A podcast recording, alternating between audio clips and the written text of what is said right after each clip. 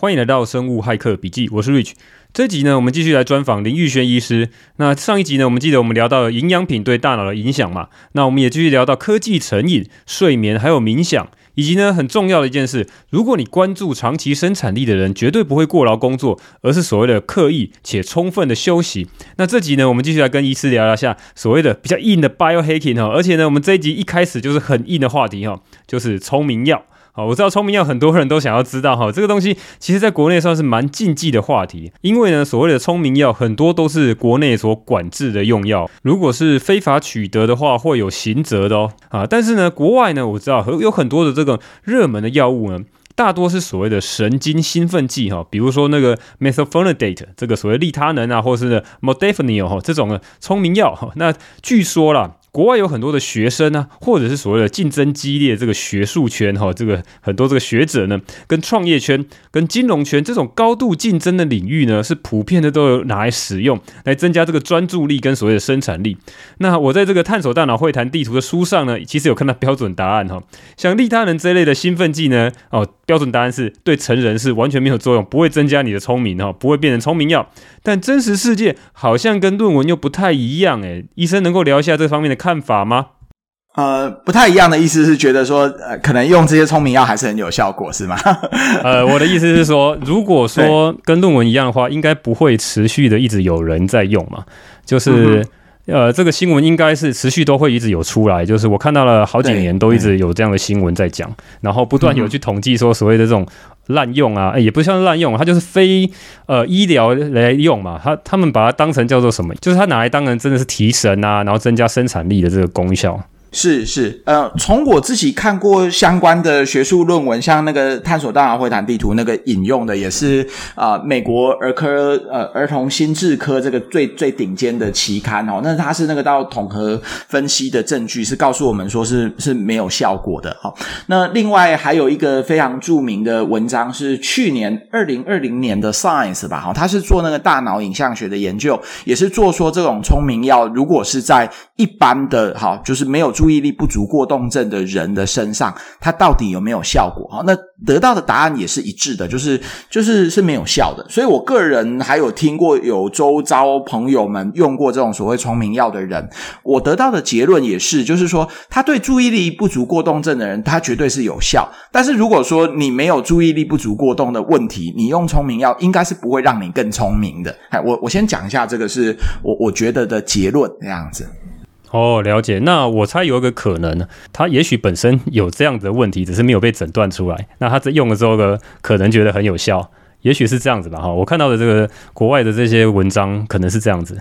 呃，当然没错，很确实有可能，有有可能是是这样，没错哈。就因为我们知道说，注注意力不足过动症，像以儿童青少年在台湾的比率可能有到百分之七，哈，所以他说不定是有这个问题没有被诊断出来，所以他他用了之后有效。我对于这种聪明药，我最常举的例子就是像像咖啡哈，就是说很多人都知道都有一个经验，就是说，哎，咖啡喝了之后让我们的工作效率增加，哈，但是咖啡让我们的工作效率增加，通常。最有效的是在谁身上呢？在有些人他可能是睡眠不足，或者是他有点疲劳的人。好，那你喝咖啡，他的工作效率增加。其实这是透过好几个环节。第一个应该是说你已经很疲累了，或者是你前一天晚上没有睡好，你昏昏欲睡。那咖啡是让你啊、比较提神，不会那么昏昏欲睡。好，所以你不会那么昏昏欲睡之后呢，你的那个工作效率就变得很好。那有些人呢，他本来就是呃都已经睡得很饱了，一天可能睡十个小时、十二个小时，好，那他没有那个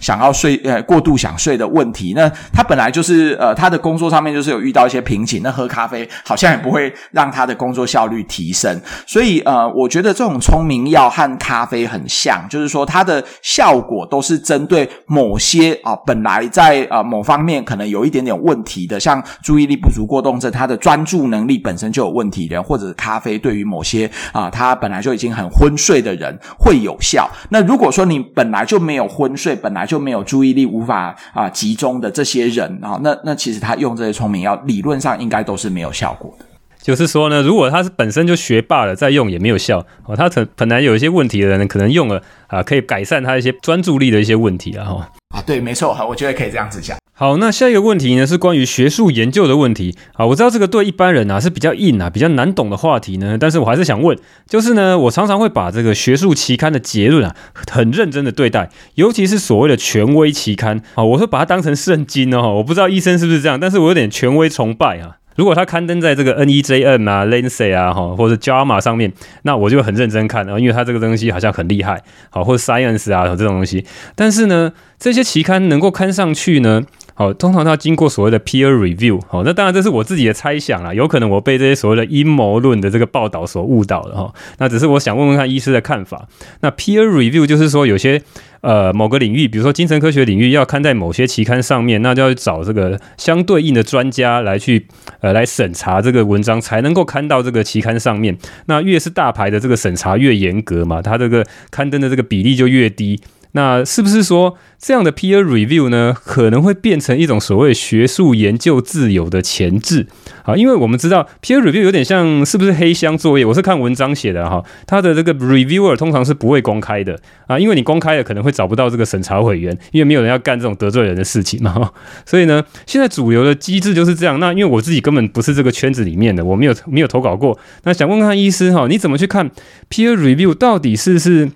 有可能变成哎，第一个护航自己人，第二个呢，排挤这个非主流的人，第三个是不是为特定利益团体来工作呢？好，举例来讲。我前一阵看到这个 Ivermectin，就是那个伊梅菌素嘛，那个 COVID-19，它很多人在炒这件事情，好像国内那个 FDA 啊，也常常有人在问说，记者问说，这个药有没有效呢？应该是蛮多的团体一直在推说，其实这个药可能有效，因为有很多小型的这个呃随机双盲对照啊，或者是 meta analysis 啊，都说诶好像有效啊，但是呢，有些主流期刊好像我记得 JAMA 有出一篇说，诶没有效果。好，这个我没有结论啊，有阴谋论，我必须先这个 quote 说，这可能是阴谋论，不一定是真的哈。有阴谋论的人说呢，是因为药厂不希望它过期的药品被证实说能够治病，所以呢，才要去阻挡它刊登在一些比较。呃，主流的医学期刊上面，因为他们刊的这些期刊都是相对比较稍微小一点的，这个 impact factor 比较低一点的。那他现在，比如说像 Pfizer 也开发了自己的药物嘛，那那个 Merck 也开发了自己的药物，也准备要上市了。哦，那个上市起来一定是很大的利益啊。那我是想说，这个问题很硬呐，哈，我不知道有没有，我们能不能医生能不能有答案呐？就是说 peer review 呢，会不会变成一个学术研究自由的一个前置呢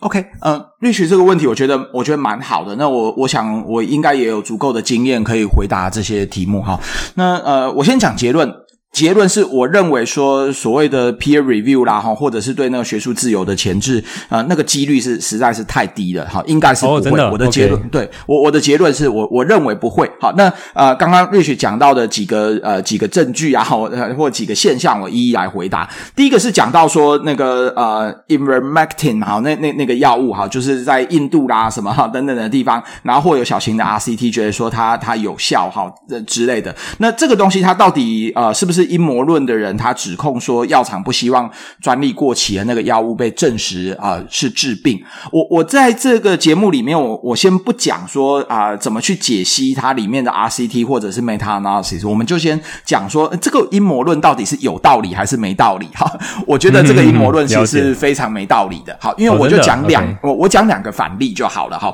呃，这个阴谋论是讲说呃，他可能为了要保障某些啊、呃、新药开发的利益，好，所以让这这个不呃不希望这个过专利期的药物被证实能治病。好，那其实大家可以回想一下，应该大家在新闻媒体都曾经看过两个治疗这个 COVID-19，一个是被证实说有效，一个是被证实没效的老药，分别叫做奎宁还有类固醇。好，其实现在大概所有的实证医学告诉我们，治疗那个啊、呃、COVID-19 急重症患者最有效的药物不是瑞德西韦，不是目前的抗啊、抗病毒药，而是类固醇。那其实我们知道说。类固醇是一个呃流传非常久，而且对药厂来说几乎没有什么利益的老药哈。那它有效，还是很多的期刊会会支持。那类固醇的这种研究也都可以看得上 NEJM，看上 Lancet 这种顶尖的期刊。那另外一个反例是奎宁哈，奎宁其实呃当初一开始有些啊、罕见的那个报告出来的时候，好，那有也有人说它有效，也有人说它没效。那看起来可能说它有效的人好像稍微多一点，再加上说那个当时的美国总统川普。普哈，他说好像他有服用奎宁还是怎么什么之类的，大力力推。对对对，那很多国家甚至都有在采购大量的在采购那个奎宁哈。对，我们也囤了一大堆原料。对，我 们其实哎，我不好意思这样子说啊。那那后来发现说啊，奎宁其实它可能是对对 COVID nineteen 是是没有效的。那我觉得类固醇和奎宁它其实都是几乎没有利润的老药，但是我觉得在评价这两个老药的时候，都呃在各个学术期刊或各个国家都还算是蛮公平的、持平的，能够看待。所以我不觉得说呃奎宁和类固醇能够被公平的看待它的有效或无效。那有一个新的药物去去封杀它，我我觉得那个那个可能性实在是太低了。好，所以我我没有从那个啊、研究的结论来回答，完全是从啊、过往的好同样对 COVID-19 有效或无效的那个奎宁和类固醇的经验，我我认为这个这个阴谋论其实是有一点点站不住脚的哈，因为从之前奎宁和类固醇的经验这样来看哈，然后另外再回回应到就是说那个。Peer review 到底会不会说是啊前置那个研究的自由哈？我我认为说那个几率太低的原因是现在的那个期刊实在是太多了哈。然后呃，就是它有到某一个程度，像如果我们真的很称斤论两的用 impact factor 来算，超过 impact factor 三分五分的，这其实一般也不会认为说它是小期刊这种这种还算有一定程度专业呃影响力的期刊，其实真的是太多了，不太会有那种集体垄断呐哈这样的一个情。情况，还有刚刚 Rich 有讲到的说，呃，有一些期刊的审查委员，我像我，我一年大概会帮我，我一年大，我我有统计过，我大概最近每每年大概平均就会审查十本以上的国际期刊，好，所以我自己当过那个国际期刊的审查委员，我我觉得那个不太是一个问题，因为通常你除了有期刊的这个 peer review，它通常还会有编辑会针对这个 peer review 是不是太过偏颇，它会有一些校正，对，然后除此之外就是说 peer review 现在有很多的期刊，它是会公布那个 reviewer 的姓名的，所以呃，像我自己也有很多的期刊是可以看到那个 reviewer 是是谁哦、呃。我自己有一个很荣幸的是，我曾经有一本呃投到一个 impact factor，其实大概就是四分五分的期刊，但是其中的一个 reviewer 是美国之前的国家卫生研究院的精神医学健康的那个院长哦，来来审查我的研研究，所以呃不不太会有您讲的说那个不公开什么等等的那个问题呀、啊。好，那那。期刊也很多，所以我觉得那个集体垄断的情况，我觉得不多。然后另外就是讲到说，呃，NEJM 或者是 Lancet 这种顶尖期刊，我我们怎么看待它？它它是不是一个圣经呢？我觉得大概就是说有做过这个学术训练的人，嗯，我会这么说，我觉得它不不太像是圣经啦，它比较像是啊，呃，《苹果日报》或者是四大报那样子啊。对，就是说今天你如果有一个东西，它上 NEJM，就是呃，不管它是真是假，它应该是一个很重要的议题。然后很值得去重视。当然，就是说，呃，把这个比喻成报纸，可能还是有一些不伦不类啦。哈，因为像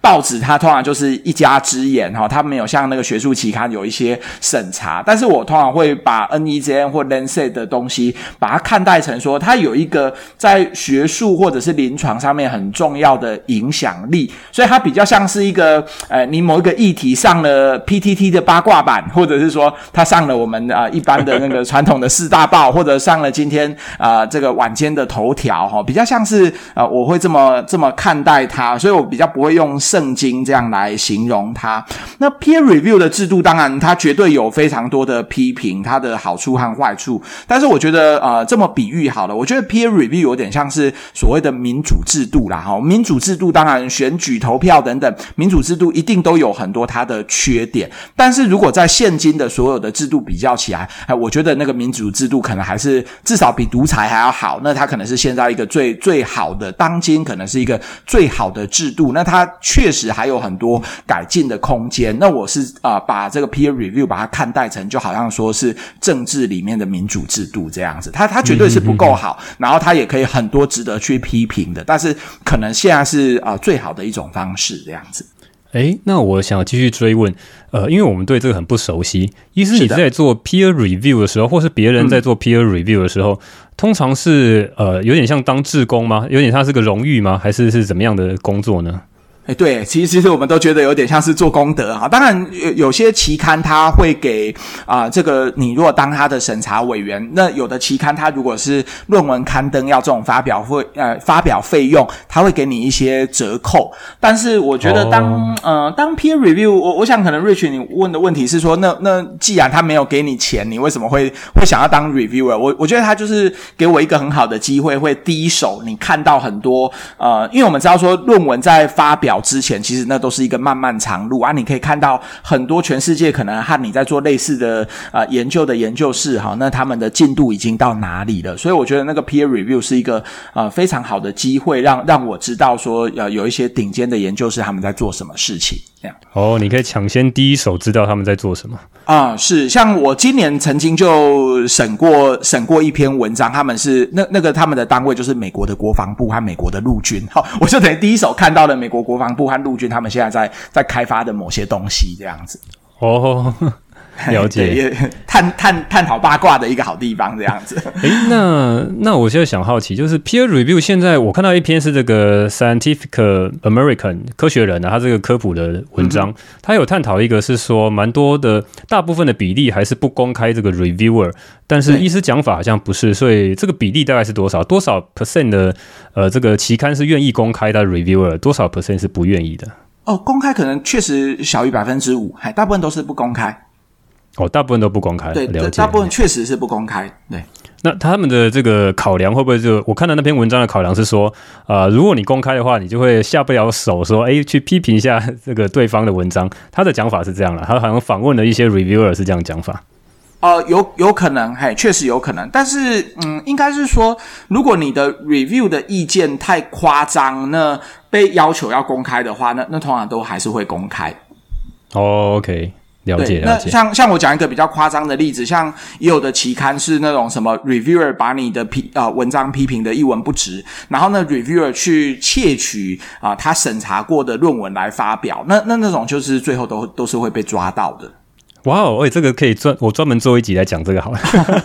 我最想要听这个八卦。对对对，所以所以我觉得那个 reviewer 的制度还算，嗯，就是就是还算成熟，还算还算 OK。对，听起来好像还蛮严谨的。对，全世界这么多聪明的人在搞这个制度嘛。是是是，就是 reviewer 呃所谓的不公开是最后不会在期刊上面讲，但是但是呃这个期刊它的本身都还是有保留这些记录的。了解了解，好，嗯、那 peer review 我们就聊到这边。是、呃，那再来就是说，呃，我怎么去判断一篇这个论文的品质？我通常我只会去看它的这个 impact factor，然后它是刊登在哪一个期刊。然后是不是知名的这个大学的研究团队呢？那或者他看看他是不是做这个 RCT 啊？好，看他是不是做这个随机双盲对照？那跟他的实验人数大概就是这样子，很简单的去判断。那当然我，我长期有去听这个医师的这个讲解啦，像你呃讲解很多的这个期刊都有很多眉眉嘎嘎。那一般的人应该是很困难嘛，对不对？所以这个东西大概也是只要听一些比较专业的人来解释嘛，是吗？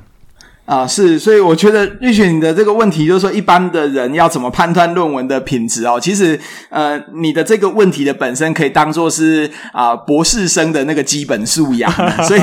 对，答案应该是要去念念一个博士，要要受很好的训练。对，对一般人来说，可能可能真的很困难。我我觉得这个题目哦，有点让我换位思考哦。今天如果你是问我一个问题说，或者问我，我不知道瑞雪你的背景可能是可能是什么？比如说问你说，呃，一台好的电脑要怎么去判断要怎么去选择一台好的电脑，那对呃，可能对资讯科学完全完全是呃知识背景很很很少的人，他们其实也是透过品牌效应啊，或者是其他的呃管道来去判断，很难啊、呃、深入这个核心。那确实，我觉得呃，这也是我当初做那个探索大脑会谈地图 Podcast 的一个初衷啊，我就想说，嗯，现在目前我们啊、呃、台湾或者全世界科学界还是很少这种 Podcast 频道是很直。接的那那这种节目也比较硬啦，哈，就是直接针对一个论文来去做解读。那那这也是我的一个尝试啊，好，所以可能也跟这个听众朋友们推荐一下我自己的 Podcast 频道这样子。哎，这样的无缝接轨，刚好做球给医师，哎，这样子，哎，不错，哎。对，那个探索大脑会谈地图，我是觉得那个 podcast 我听得蛮有感觉。然后，哎，我觉得看那个书啊，医师出的那本书，我觉得更有效率，因为它这个有点像是，好像是医学系里面的那个共笔吧，好像蛮多这个重点摘要在里面，然后随时拿出来可以找哪一页可以翻一下，很快就可以知道答案。对对对对嗯哼，我很少看到有医师出这种书啦，都是出这种很学术、很硬邦邦的。那探索大脑的会谈地图，当然相对来讲也是给医师看的，或是这个医疗人员看的哦。但是我翻了几个东西，像我看到那个营养品的部分，我就觉得，哎，马上就有答案了，我觉得很好。是是是，其实那本书就是我住院医师时代的笔记，好，所以就是很很我们这种医学系共笔的写法。这也是让我们大开眼界啦。我们没念过医学系的，可以看看那共笔到底长怎样。对，好，那最后我们再看一下这个。医师有出一本书哈，叫《职场冷暴力》啊。这本书我也大概看完了，我觉得还很有趣，很有印印象很深刻。就是里面描述到好几个这个最有兴趣的，就是讲这个呃，有一个是反社会人格的这个啊。你讲到有一个好像是应该是在药厂里面的一个业务的主管嘛，哈，他这讲说用各种可怕的方法来折磨下面，然后只为了拿到他的业绩。好，那然后呢，也有讲到这个白色巨塔里面呢，有一些像什么学校里面的主任呐，好，那跟下面的这些呃，他自己的部署呢，还有一些学生的一些互动哦，然后都讲到蛮多这个好像社会的阴暗面，然后 那我也可以趁这个机会，医师也来聊一下这本书，好不好？好，OK，哎，这本书是我自己算是一个自救手册，好的，我的职场笔记这样子。因为我自己的职涯经历比较特别，一般可能医学系毕业的人，他就是会会留在医院里面。那我自己多了几个职位啦，哈，就是我拿到精神科专科医师的时候，我就歇业了，就就离开医院，然后到国际药厂里面工作，然后后来又回来，也在呃台大医院当主治医师过，然后呃现在则是到呃国家级的研究单位。位好，就是换了好几个这个职涯的跑道，好，然后也看很多职涯里面的一些生态，然后从以前是一个比较基层的啊、呃、住院医师、实习医师，或者是比较基层的员工，那现在自己也算是啊、呃、带领一个实验室，也算是带人的主管这样子，好，所以呃，其实这本书就是哦我自己在职场里面的一些观察，那呃结合了我的几个经历啊，哈，第一个经历是我是精神科医师，所以啊、呃、一开始 Rich 提到的像反社会人格，我在那本书。里面有把我们精神医学常讲的这种比较病态的六种的人格特质，哈，有把它写在这本书里面。然后另外是看到很多啊，我以前待过这个外商，有看到很多不同的国内或国外的一些制度面的一些比较。好，那也有把这些制度面的问题，哈，把它呈现在这本书里面。那呃，里面也有很多是我个人的一些职涯的经验。那我觉得这本书，嗯，不是有的职有的职场的书，它可能会教你一些是。呃，生存法则也好，或者是他呃有有些职场的书，他可能是为一些被压迫的底层的基层员工来发声哈。但是我当初写这本书，其实是把它当做是像一个呃自救手册哈，就是就我对某些人格特质的观察，然后对某些制度上面哈可以着力点的一些观察，那哦、就是写下一些我自己的呃经历和我的心得。那当然这里面都是经过很多大幅的变造了，好像刚刚那个 Rich 讲到的那个任何的一个人。几乎都是融合两三个人的特色，把它重新改写的这样子。对对对，我相信应该是啊，否则的话，这应该不敢出版。对对对对，应该是不敢出版，很容易就会被抓到 这样子。对，对我做节目也通常也会这样子混淆一下。对对对对，应应该是要这样子做的。好，那那我们再继续追问好了。看了这本书之后呢，我会觉得说，跟我自己的这个职场经历啊，也蛮多重复的。我跟医师应该差不多年纪啊，比我们更年长的一些这个长官呢，其实掌握了很多的资源。我们年轻人要怎么去突破我们现在这种困境啊？很多时候这个资源不会给我们啊，那我怎么样能够有些方法？啊，能够让新一代的年轻人有些机会呢？那我自己看到的一些东西哈，比如说我们现在应用一些新的科技，可能比较老一辈人呢，他相对就比较不熟悉嘛。像医师在录 Podcast 啊，然后做这种 App 啊，然后做一些穿戴式的装置。那我在想，它就是一个呃全新的一个策略嘛。现在科技改变的世界，那我们也是跟上这个潮流。那也听听看医师这方面的想法好了。OK，呃，我觉得呃两个原则可以供听众朋友们参考看看哈。第一个原则是，我觉得也符合我们生物骇客或者是我本身医学背景的原则，就是我们可能要知道人的巅峰的智力的年龄哈，可能大概就是三十岁到四十岁。所以第一个原则是，大家一定要好好把握大概三十岁到四十岁的这个阶段。我也还在这个年龄范围之内啦哈。然后第二个原则是，我觉得现在我们这一代的优势是资讯很多，但是我们也是可以。结合我们上一代一个很重要的美德，就是说，呃，要能够专注，好，就是怎么能够在资源很多而且资讯很多的大量资讯之下，那抓到一个呃很重要的主轴来专注的做下去。哦，我我这个大概是我觉得很原则性可以给听众朋友们的建议。好，那如果再仔细讲的话，就是说，呃，为什么我们先讲说三十岁到四十岁的这一段时间，我觉得应该要好好把握。哈，我觉得这个可以从生物物学，或者是从心理学，或从社会学几个不同的面向来看。第一个就是说，呃，三十岁到四十岁哈，其实真的是我们的大脑或者是智力发展的那个最成熟的一个巅峰。有可能过了四十岁之后，那个整个智力啊，哈，或者是创造力都有可能会呃走下坡。那像呃，刚刚 Rich 有推荐的我的那个职场冷暴力那本书哈，我就有做过啊、类似的一些研究。我现在也有在写那个学术论文，在探讨人类的那个智力巅峰的问题。好，第一个证据是来自于说，像我们知道那个诺贝尔奖的得主，哈，虽然他们很多都是七老八十才得奖，但是你看这些诺贝尔奖得主，他们最重要的研究，大概都是在三十岁、四十岁左右，好做出来的。这是学术期刊都有做过的调查。那像呃一开始 Rich 有介绍说，那个呃我自己本身也是一个啊围棋的业余六段的骑士。好，那像我们看那个围棋的骑士，他们的最巅峰的年龄。大概也是二十岁到三十岁，那甚至像啊，去年发表在去年或今年发表在那个美国科学院刊 PNAS 一个很顶尖期刊的研究，他们是研究那个西洋棋骑士的巅峰年龄，大概也就是啊三十岁左右这样子。那不只是那个科学，或者在这种艺术的领域也是一样。像我不知道大家有没有注意到，前阵子有一个是五年一度的那个钢琴的比赛，就是肖邦钢琴大赛，我们也都可以看到，就是说那个肖邦钢琴大赛的得主啊，这种艺术领。领域大概也就是二十岁到三十岁哈，是他们最最巅峰的年龄。所以就是说，大家一定要好好把握大家那个智力发展的很巅峰的年龄。如果说把那个心理和社会的因素考量进去的话，很多人可能在三十岁、四十岁，呃，有有的他可能啊、呃、成家立业了、啊，结婚啊，或者是说开始有自己的啊、呃、小孩子，有小孩子要顾。好，那其实呃如果没有掌握这一段时间的话，那很容易啊、就是我们的那个智力还有你可以发挥的心心力哈，就会大。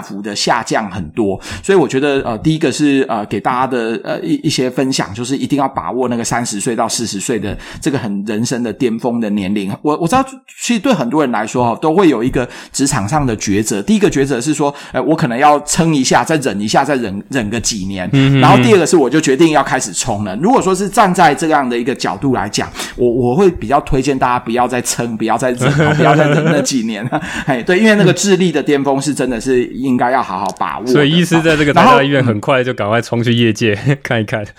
对对对对对对，我自己在台大医院是二进二出。对，然后现在我觉得我们的一个专长就是说有很多来自四面八方的资讯啦。好，那其实我觉得资讯很多绝对是一个优势，但是它又有可能是一个副作用，就是让我们比较容易会举棋不定。那我们的上一代就是现在可能大概五五六十岁的这些这些主管，他们当初的选择可能没有那么多，那他们其实有一个。很好的美德就是他们可能选定了某一个主题或某一个路线，他们就很专注的去做下去。那我觉得，呃，这这个美德其实还是很值得我们我们这一辈的年轻人去学习的。就是说，你在看到很多很多的讯息，那你怎么选定一个东西，那专注的把它做下去？像我当初也是有思考过很久哦，就是哎，当初我到底是要把探索大脑会谈地图这这种东西用 YouTube 来呈现，还是用 Podcast 来呈现？那我后来决定说用 Podcast 之后，我就还算蛮有毅力。的就这样做下去，大概也做了快一年了，这样子。所以这两个，一个是说年纪轻的时候呢，要好好冲，但是呢，又同时要能够专注啊，这两个其实都好难的哈。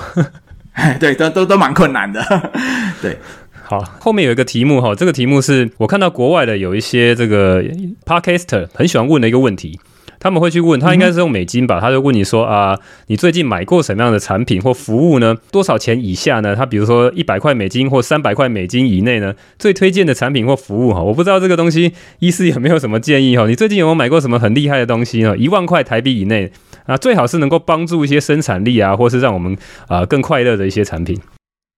OK，哎、欸，其实瑞雪的这个问题我，我我想非常非常久，因为这个反刚瑞雪很早就给我哈，我我可不可以还是破例超过一万块，再超过多一点，点？哦，没问题，没有医生的等级可以超过一万，没有问题，没有超过太多哈，就是一一万一万出头，但是我觉得帮助非常大，就是升降桌这样子，还就我，我大概从呃疫情，特别又是疫情那个在家工作之后，我我几乎都是站着工作啊，那像我录 Podcast 我几乎都是站着，那我觉得，哎、呃，我觉得升降桌是一个提升生产力，然后你讲到的让我可以更快乐等等的一个呃很很好的产品和和服务，但是可能会超过一万块再多一点点。哎，太好了，这个我找一下业配厂商来，我们 业配一下。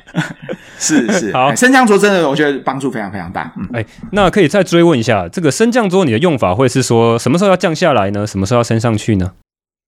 哦。我觉得不是说什么时候站呃升上来，什么时候呃降下去，而是说呃，他给我一个很好的提醒哦，就是说呃，我们有时候会站很久，脚会酸。嗯哼哼。那如果说你没有站很久，脚会酸，你会忘记说我们的大脑也是会疲乏。如果我以前的工作模式就整天坐在桌子前面这样子工作的话，常常你的大脑累了，你的注意力分散了，你可能去看 Facebook 啊，你可能看 YouTube 哈，你就会做这样的动作。那今天有升降桌之后，我就会发现说，哎。我现在累了，我脚酸了，那我就同时离开电脑，然后离开这个桌子，然后去去做一点休息。所以我觉得，呃，Rich 的那个答案其实应该让每个人用你的身体来告诉你，好，就是什么时候该站着，oh. 什么时候该坐着。嗯，哦，所以意思你的用法是说，累的时候你就会离开桌子。那是不是说呃，就直接坐下来，然后开始划手机就对？对，我觉得它是一个很好的提醒，就告诉我们说，你的脚会酸，你的身体会累，然后你的心、你的大脑也是会累的。那同时都应该要休息。我觉得它是一个提醒我休息，一个非常非常好，然后而且又可以让我工作效率很好的一个一个产品啊。好，那我们那会后再看看是什么厂牌。好，那有没有机会做个夜配？好，那已经到到尾声了。最后一个问题就是看医师有没有什么东西是你目前在工作上、学术上，或者是想要推广给大家的，或者是有什么未来你现在努力呢？到底是未来有没有一个特别的愿景？好，那可能是比较厉害的人才会有愿景啊。像我就是走一步算一步啊。再看看医师有什么东西想跟大家说。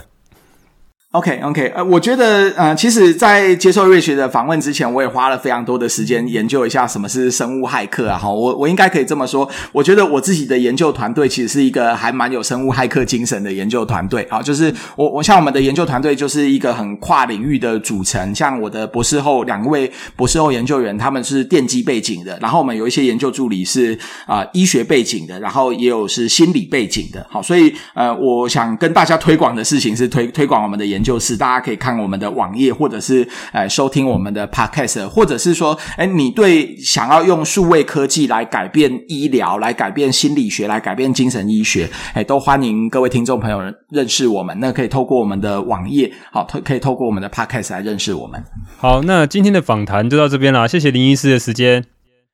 也谢谢大家。好，那这集呢是访谈林玉轩医师的下集，我为各位呢总结了几个重点。第一个呢，我们提到了聪明药，很多人都希望啊，药物啊可以让自己更聪明啊。看到很多国外的报道说，好像有不少的人偷偷用呢，哈，不要有人偷偷一直来私讯我这个哈。但是呢，很遗憾。医师举出了两篇研究的证据，说哈，对于一般的成人，所谓的神经兴奋剂是不会把人变得更聪明的哈。已经帮大家问了哈，不要再来问我了。那再来第二点呢，我在问到目前医学期刊的学术论文的审查制度，会不会导致呢，让有心人士特意挑选一些刻意给我们看的东西，我们才看得到。我们一直信仰的科学，到底是客观的证据，还是所谓的 cherry pick，把卖相好的樱桃挑出来，好，把不好的樱桃挑掉，哈，就像不想给你看的东西当成烂樱桃给你挑掉。虽然说不至于太公开的造假，但却可能只报道对某些利益团体有利的结论。那这个问题其实非常尖锐，我还有点担心说会不会太直接，没有礼貌哈，医师没办法回答，下不了台。但是呢，林医师还是非常 nice，有耐心的解释呢。他解释说呢。排除少数特定人士会用一些制度的漏洞来恶搞以外，学术期刊的审查机制，绝大多数的时候呢都是可以信任的。再加上世界上有太多有影响力的学术期刊，数目实在太多了，所以不会有少数人垄断的问题。那林医师举出说，这可以类比成现在民主的制度。虽然说民主制度呢有利有弊啊，当然论文审查并不是民主投票。那他只是类比成这样说，虽然有人会恶搞民主制度，但是呢，制度本身是有能力把错误给抓出来，长时间来讲呢，可以自己去修复说这种的问题。那再来呢，我问了医师一个问题：我如何去判断一个学术论文的品质？啊，因为这个学术论文的品质可以关系到我之后要不要采取一些行动。那林医师直接跟我们讲说呢，我们必须要读一个博士学位啊，才会有这样基本的素养啊。即便你要去判断一个论文的品质，都是这么的困难呐。那我自己的策略呢，是去多听或多看一些专业人士写的书的文章，或是他的 podcast，那从中呢去模仿他们的思路，来去了解说如何去判断一个学术论文的品质的高低。那之后呢，我们比较有 sense 呢，可以自己做一些简单的一些判断，也避开一些市场上一些乱七八糟呢，打算来诈骗的一些有心人士。好，那再来呢，我们介绍了一本书，叫做《职场冷暴力》。这本书呢，是林医师呢在职场上面打滚多年之后呢，他介绍了精神医学内常见的六大缺陷人格。职场上呢，处处都是这六大人格的案例啊，造成所谓的职场冷暴力。所以书中呢，提出了这些人格缺陷以外呢，也跟你讲说如何去自救。有兴趣的人呢，可以来看看这本书。那再来呢，我们聊到现在的年轻人如何在现在这个社会上面发展得更好、更有机会呢？林医师提到几个重点啊，他认为呢，人的智力的巅峰在三十到四十岁。那如果是像围棋啊或音乐这种牵扯到体力的，甚至需要更年轻的二十到三十岁就是巅峰了。所以呢，你不要浪费时间在不适合的职场。趁你还有智力的巅峰的黄金时段的时候，应该多多去尝试各种的可能性。哦，连医师这种传统硬邦邦、被认为理所当然要待在诊间的这个职业呢，林医师都可以玩出各种花样嘛。他可以先去药厂历练了个几年，看过不同科别的药物开发还有销售专案的流程，也顺便遇到了各方不同的人马，哈，才写的那本书嘛，《职场冷暴力》。那再回到学术单位之后呢，林医师同时开发了手机的 App，还有呢心跳变异率的穿戴式装置。那当然，除了广度之外呢，林医师师也建议必须要在选定题目之后够专注，而且持续的时间够长，像医师。目前这个会谈地图的 Podcast 还有书籍呢，都是很长时间不间断的更新。好，那最后呢，如果我要访谈一些神人的话，我一定会问他们一个问题，请他们来推荐最近购买过万元以内的东西，是可以增加我们生产力，或是让我们更健康、更快乐的一些东西。林医师推荐他最近用的升降桌。那在疫情期间呢，林医师呢大量使用这种升降桌来提醒他自己，当你脚劳累的时候，你的大脑也会劳累，不要过度使用你大脑，刻意的休息才能够增加你的生产力。那我自己录 Podcast 这几个月以来呢，也 hack 了这件事情哈。我也是站着工作，但是呢，我没有买升降桌，我是直接找一个比较高的一个柜子，直接在柜子上面工作。站着工作呢，确实是生产力比较高。好，那今天的访谈呢，都到这边了。如果对林医师的这个研究呢，大家有兴趣的话，可以到 Podcast 的描述栏里面呢，去找林医师的实验室的网站资料，也可以去听听林医师的 Podcast，还有看看林医师出的书啊，我都会放在这个 Podcast 的描述栏里面。好，那今天就这样了，我是 Rich，这里是生物骇客笔记。